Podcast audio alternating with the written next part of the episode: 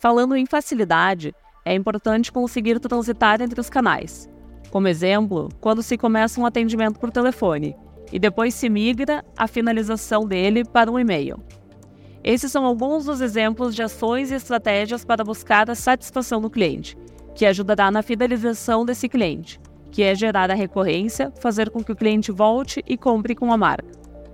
A fidelização omnichannel sugere que o cliente retorne para qualquer local que a marca esteja presente. E quando falamos em locais, estamos falando de canais. Canais de comunicação e venda. Os canais são os locais que as marcas vão escolher para estar presente para interagir com os clientes. Alguns desses locais são as lojas físicas, que são as lojas mais tradicionais, indo para pop-up stores ou quiosques, entre outros, ao site da marca ou marketplace.